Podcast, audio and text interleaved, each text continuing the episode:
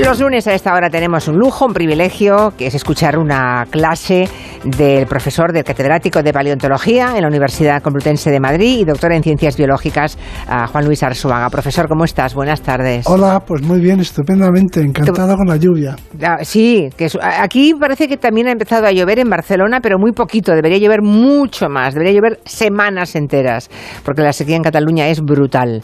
Ojalá siga lloviendo sin hacer daño. Y porque la lluvia es como si la naturaleza entrase en la ciudad, ¿no? Sí, es verdad. Mm. Es verdad. tengo aquí unos deberes para ti, profesor. Dice un oyente que si vas a acabar la temporada sin hablar de los genitales femeninos, bueno, la semana que viene o la otra, o, el primer lunes de enero, no lo sé, cuando podamos. Sí, sí, ¿eh? sí, sí, ¿Vale? el tema, claro. Pero bueno, aquí hay un oyente interesado. Vale, pues nada.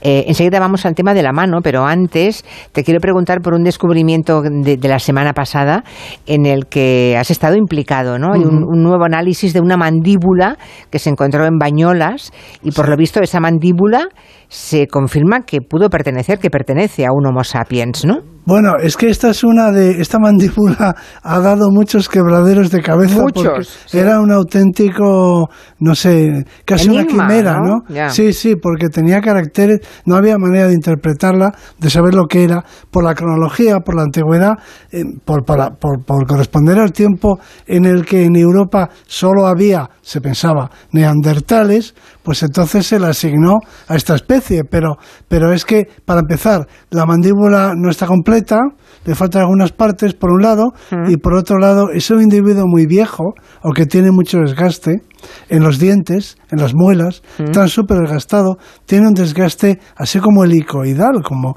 muy, muy, muy curioso, muy avanzado y eso también produjo una deformación de la mandíbula, es decir, que lo tenía todo en contra como para que se pudiera fácilmente identificar y se pensaba que era un neandertal, se hacía eso, eh, pero nosotros y yo mismo llevamos mucho tiempo diciendo que lo que no era seguro es un neandertal, que podría ser otra cosa, pero un, neandertal no, o algo más antiguo o algo más moderno. Pero, un neandertal no, vale. Un neandertal no, y, habíamos, pues eso, descrito los caracteres, pero bueno, para darle un carácter más em, objetivo, ¿no? Para, para pasar un poco de la, de la, de la opinión o de la especulación al dato numérico, pues hemos tenido que reconstruirla.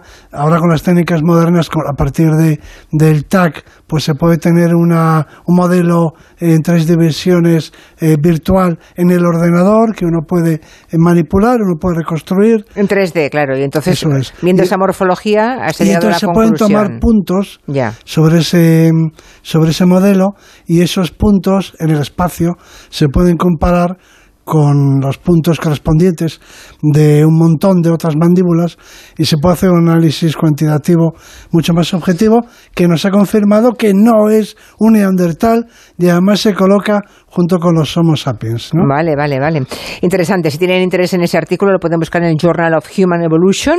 Ahí verán un, un, eh, un artículo publicado eh, por eh, del que es coautor Juan Luis Arzuaga, ¿no? Y ahí creo que han colaborado científicos españoles y norteamericanos. Qué interesante. Bueno, porque esa mandíbula además se encontró en el siglo XIX, ¿no? Ni más ni menos. Y estuvo, ha dado más vueltas la mandíbula. ¿Y sigue siendo privada? Bueno, no, en realidad vueltas no ha dado porque ha estado siempre en Bañolas. Ya, pero pertenece a, una a una familia de eso de farmacéuticos, la familia Alsius, que son muy desde el origen, porque claro, se encontró en una época anterior a las leyes de patrimonio y todo eso. Y por tanto se la quedaron y es suya, ¿no? Bueno, pero, pero ellos la ponen a disposición de los investigadores, facilitan el acceso, quiero decir que está perfectamente custodiada. Yo desde aquí quiero agradecerles siempre eh, su disponibilidad, ¿no?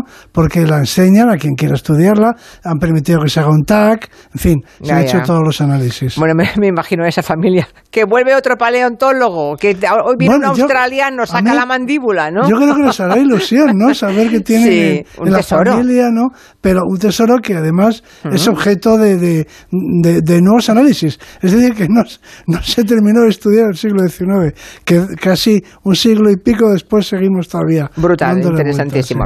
Bueno, vamos a mirarnos las manos, profesor Arsuaga, que son nuestras herramientas principales, ¿no? Nos sirven seguramente para todo lo que nos hace humanos. Nos sirven para para hacer herramientas. Es una herramienta orgánica que vale para hacer herramientas. Esto ya lo decía Aristóteles, que lo, que lo dijo casi todo, pero que es verdad. O sea, la mano es una herramienta en sí misma, pero es que además eh, somos una especie que fabrica herramientas con las manos y la única que podría hacerlo. Yo siempre digo que si hay eh, extraterrestres que han desarrollado una civilización tecnológica en algún sitio, que seguro tienen algo parecido a una mano. Claro, otra cosa no sabemos, pero manos o algo parecido. Algo de cerebro de tener también. Y, y, no, y más cosas, y seguramente se comunican por medio de sonidos. Mm. No, de, algún día podemos hablar de, de, cómo son los extraterrestres, si es que existen, ¿no? Como mínimo sabemos lo que no, lo, lo, que deben tener para, ¿no? Sí, claro. Por ejemplo, este es un juego divertido que algún día podríamos jugar a esto, pero es muy difícil pensar que puedan ser acuáticos, ¿no? Y que se muevan por medio de aletas.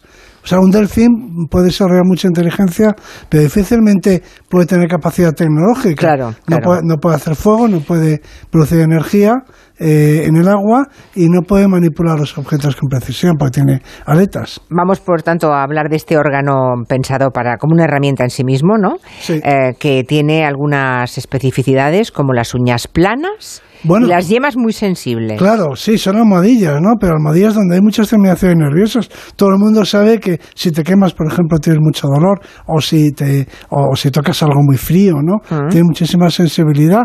Es un órgano perfecto para, para, para el tacto, es el órgano del tacto. Las yemas, ¿eh? Vale.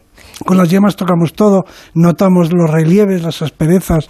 Es, decir, es, es un órgano que nos eh, permite obtener mucha información acerca del soporte eh, bueno, eh, de lo que estamos sujetando. Claro, claro.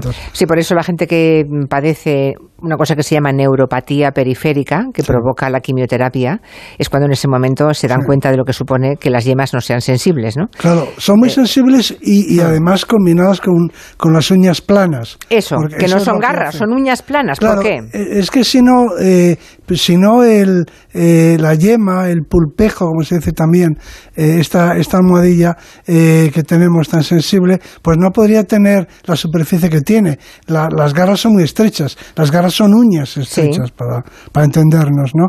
Mientras que nuestras uñas son, son anchas, son, son planas, ¿no?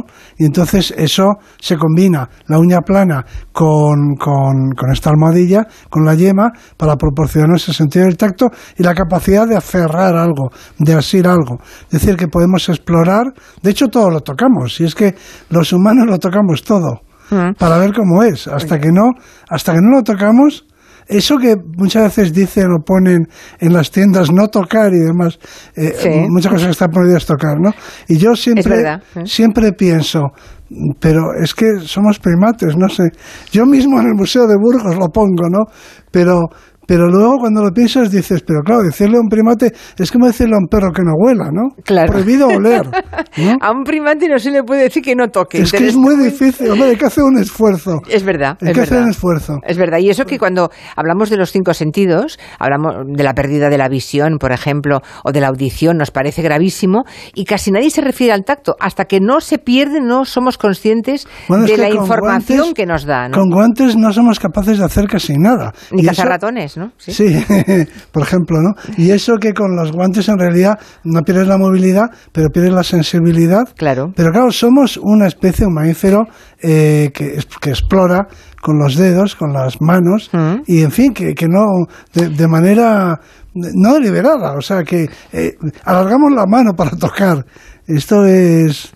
Va, va con, con nuestra condición de primates. Y ahora viene una- lo más interesante, que es el pulgar, ¿no? Lo que supone el pulgar. Yo recuerdo haber leído, eh, fue una lectura obligatoria de la universidad y la verdad es que se me ha quedado grabado para siempre, eh, un libro de Ernst Fischen que se llama La necesidad del arte, en el que él casi, casi, casi, su teoría, profesor Arzuaga, era que el pulgar es lo que nos había hecho humanos, inteligentes, el pulgar, la importancia del pulgar. Bueno, es una herramienta magnífica, pero como veremos en su momento es muy curioso, pero la mano moderna, la mano que tenemos, la mano Sí. actual, eh, apareció en la evolución antes que, que el cerebro. Siempre se había pensado que había tres características de la especie humana eh, más importantes que, las demás y que habían aparecido juntas porque estaban relacionadas, que son la postura hípeda, la mano hábil y, el cerebro, en fin, desarrollado inteligente, ¿no? Y ahora lo que hemos, y si me apuras, hasta el lenguaje. Se pensaba que todo eso eh, había evolucionado a la vez, pero ahora sabemos que no, que los australopitecos, que fueron nuestros primeros antepasados, tenían unas manos muy parecidas a las nuestras, ya eran bípedos y sin embargo su cerebro era como el de un chimpancé. O sea que no A ver si va a tener razón Ernst Fischer, que cuya teoría era esa, ¿eh? que del pulgar arranca nuestra inteligencia. A partir del pulgar. Sin el pulgar no habríamos podido, desde luego, desarrollar eh, la tecnología ni otras muchas cosas. Eh, eh, ese es un debate que también se remonta a los, griegos clásicos. Aristóteles se preguntaba si nosotros tenemos la mano porque somos inteligentes o somos inteligentes porque tenemos la mano. Exacto. O sea que, fíjate, los griegos lo que pensaban ya. Es fantástica, ¿eh? Es, un debate apasionante, ¿eh? que nada más no tienen otros... Los macacos, los papiones... No están mal, no están mal. También tienen una especie de pulgar? Sí, eh, me gusta decir esto porque luego si no la gente se fija y me lo dice, me dice, bueno, es que los monos también son hábiles manipulando, no tanto como nosotros, pero cualquiera que haya visto un macaco pues ve que coge semillas y que coge granitos y que se alimenta y que tiene una mano corta, para entendernos, ¿no? Y es verdad, no son tan buenos manipuladores como nosotros, pero digamos que un mono, un mono generalizado, un mono primitivo, ya tiene esa capacidad. Lo que sucede es que luego en el grupo de los simios la mano se alarga muchísimo. En los simios, y se por tanto, claro. que son nuestros parientes más cercanos. Mm, con lo cual nosotros lo que no sabemos es que si los simios se, les ha alargado la mano, ahora diré por qué, y la nuestra se ha quedado más o menos primitiva y luego, digamos, se ha retocado, o tenemos antepasados de esos de mano larga que luego se ha acortado. Mm, la razón por la que los simios tienen la mano tan larga es porque la usan como un gancho, se cuelgan. Los simios se cuelgan de las ramas. Los monos con cola eh, caminan a cuatro patas sobre las ramas. Mm, esta es una cosa que todo el mundo puede imaginar fácilmente. Un mono de los que tienen cola, o, un macaco no la tiene, pero da igual, un mono cuadrúpedo va andando por encima de la rama. Ahora bien, un chimpancé, un orangután, un gibón, por ejemplo, se cuelga. O sea, nuestros antepasados se colgaban de los brazos. O sea, está colgado de... es, un acróbata. Se cuelga de la rama. Entonces, claro, desarrolla una mano que es como un gancho para, para, para estar bien colgado. O sea, que nosotros venimos de... Seguramente... De, de, antepasados que se colgaban de los árboles, claro. Sí, hay, debate, hay debate, pero yo diría que sí. Lo que pasa es que luego la mano Claro, cuando bajamos al suelo, cuando dejamos de... Aún no podemos hacer, pero no con la misma habilidad con la que hace un chimpancé, que es un acróbata. No se puede escribir de otro modo, ¿no? Eh, se cuelga de los brazos y gira, eh, su muñeca tiene la capacidad de girar eh, y, y luego pasan de una mano a otra. Bueno, se columpian. Y los dedos algo, los dedos cortos y algo gruesos, me pregunta un oyente, ¿eso explica que no pueda cruzar los dedos como hace casi todo el mundo?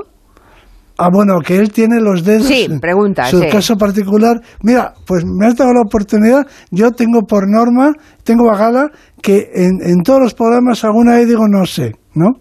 Esta es, lo que tiene que hacer un científico. Sí, claro. Pues esta, esta es la vez en la que me ha tocado. vale, no sabes por qué tiene los dedos más cortos. No sé por qué sus dedos no se pueden cruzar. Claro, es ni qué porcentaje ¿eh? de la población le pasa. No lo conozco. No, lo sé. Bueno, no lo he tratado, pero como siempre digo, aún estoy en edad de aprender, o sea que que lo miraré. Bueno, por aquí dice otro oyente que dice no hay nada más que nada que dura más que hacerte un pequeño corte con papel, por ejemplo, en una yema ah, de los dedos. Terrible, terrible. Sí, todo, todo aquello que afecte, yo creo que quemarse, ¿no? A otra oyente nos dice que una vez riñó a su hija que tiene tres años porque estaba tocando en una tienda y su hija le contestó no estoy tocando, estoy viendo con las manos. Pues exactamente. Maravilloso. No, no, perfectamente descrito. Es muy difícil explicarle a un niño que, o sea, los ah. niños utilizan dos órganos para el tacto, que son la boca sí. y los dedos. Todo se lo llevan a la boca. Lo cogen y se lo llevan a la boca, efectivamente. Porque con la boca también mm. eh, exploran los objetos, ¿no? O sea, manos, boca. Muy bien, una pequeña pausa, profesor Arzuaga, y luego hablamos de, mm, de las partes de la mano, ¿no? ¿no? sí, el experimento para que, exacto, dejen las manos libres, exacto, dejen las manos libres, que lo, lo próximo va a ser eso, un pequeño experimento. Este mes el mundo cambiará para siempre, al menos el mundo de los seguros. Porque si cambias tu seguro de coche a línea directa te daremos una oferta que nadie podrá batir, pero nadie en nadie. Te bajamos el precio de tu seguro de coche y tienes un todo riesgo a precio de terceros. Ven directo a lineadirecta.com o llama al 917-700-700. El valor de ser directo. Consulta condiciones. Si padeces insomnio, estrés o ansiedad por tener muchos préstamos, podemos ayudarte. Llevamos 15 años mejorando la vida a miles de personas como tú.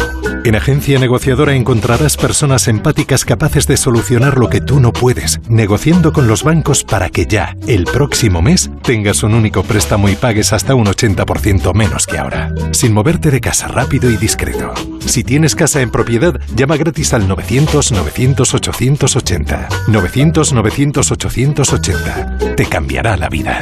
Grupo Reacciona.